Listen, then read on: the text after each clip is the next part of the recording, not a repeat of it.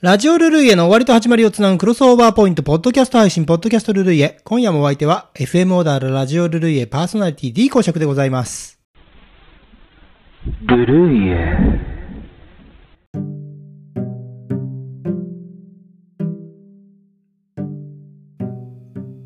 先日4月24日放送のラジオルルイエお聞きくださいました皆様、お聞きくださいましてありがとうございました。オープニングトークは、本の日、サンジョルディの日にまつわるお話をちょっとね、させていただいたかと思います。4月の23日、これが世界本の日と言いまして、サンジョルディの日というね、本の日なんですけれども、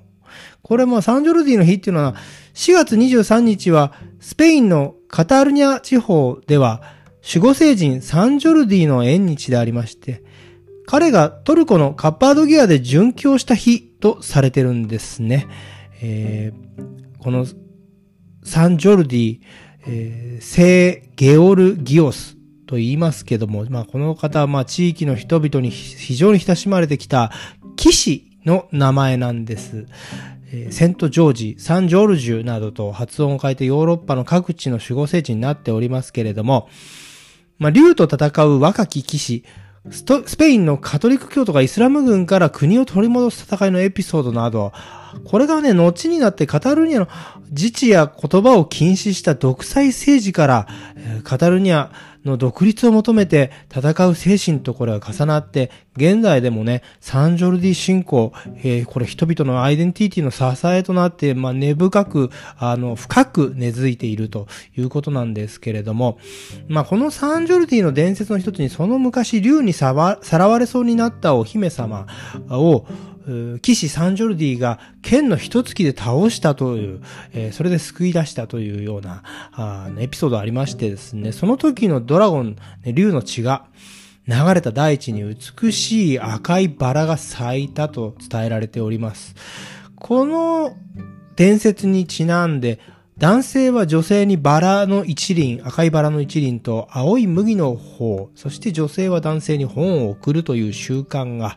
えーこのカタルニアではあるんですね。ですから、えーカタルニアでは、あの、この日、えー4月23日はですね、花の位置や本の位置がもう街に立って、人々はまあバラや本を買い求める、特にバルセロナのランプラス通りという通りがあって、そこ大変な賑わいになるもう年に一度のお祭りみたいなことになるんだそうです。ここでね、まあ一つ疑問が湧いてくる。サンジョルディの伝説にちなんでバラを送るのは分かった。しかし、なぜ本の日なのっていうことですよね。そう来ないと、このルルイエリスナーというね、えー言い切れませんよ。ここで疑問に思わないと。その通りです。これどうもね、スペインの文豪セルバンテスの命日が4月23日、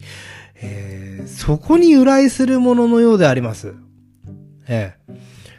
ちなみにシェイクスピアの命日も4月23日なんですけれども。まあ、じゃあ、セルバンティスの日にしてやれよって話になっちゃうんだけど、まあ、そうはならないんだね、どうも。えーまあ、日本ではサンジョルディの伝説にあまり親しみがないこととのみならず、守護聖人、そもそもね、守護聖人の日というものに、まあ、そもそも聖人というものが何なのか、えーそれ馴染みがないもんですから、まあた特にカトリックにおいては、聖書の登場人物、殉教者たち、えーこれを聖人として崇敬するのがね、まあ日本人に馴染みがない感覚、だからあんまりピンとこない感覚なんですけど、やっぱそこはサンジョルディの方がね、えーその縁日にっていうところがくる、あの、大きく、あの、なってくるんじゃないですかヨーロッパってところは。実はですね、日本では昭和61年です。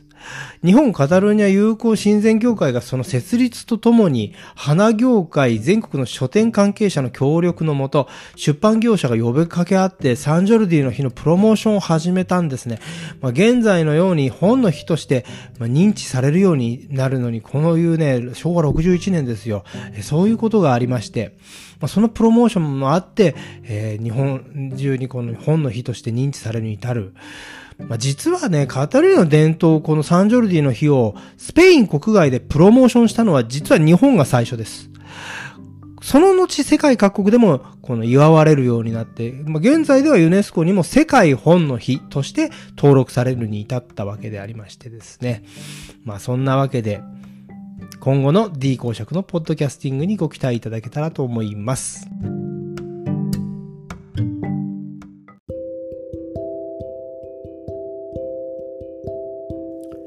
さて、次回放送のラジオルルイエ使用楽曲をお知らせいたします。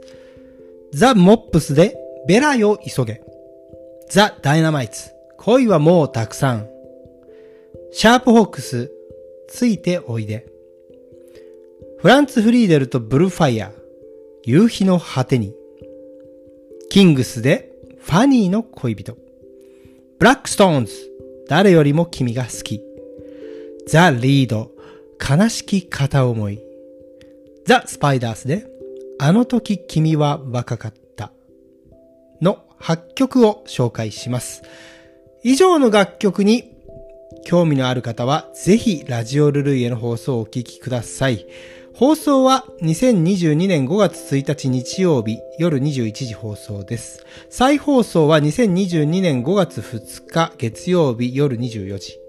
小田原にお住まいの方は FM オーダーラ 87.9MHz でラジオからお聞きいただけます。また FM オーダーラはインターネットのサイマル放送で聞くことができます。お手持ちのパーソナルコンピューターかスマートフォンで FM オーダーラ公式ホームページにアクセスしてブラウザ上からお聞きいただくか、サイマル放送が聞ける専用アプリレディモをダウンロードしてお聞きください。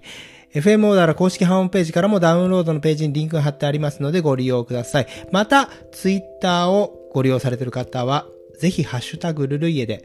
ハッシュタグにひらがなでルルイエと書き込んでつぶやいてみてください。そんなわけで今夜も D 公爵のポッドキャストルルイエあっという間にお別れの時間。皆さん週末の夜は FM オーダラでお会いしましょうね。僕の人生がついてる限り配信つけたいと思います。それでは皆様、来世でもよろしく。チャオー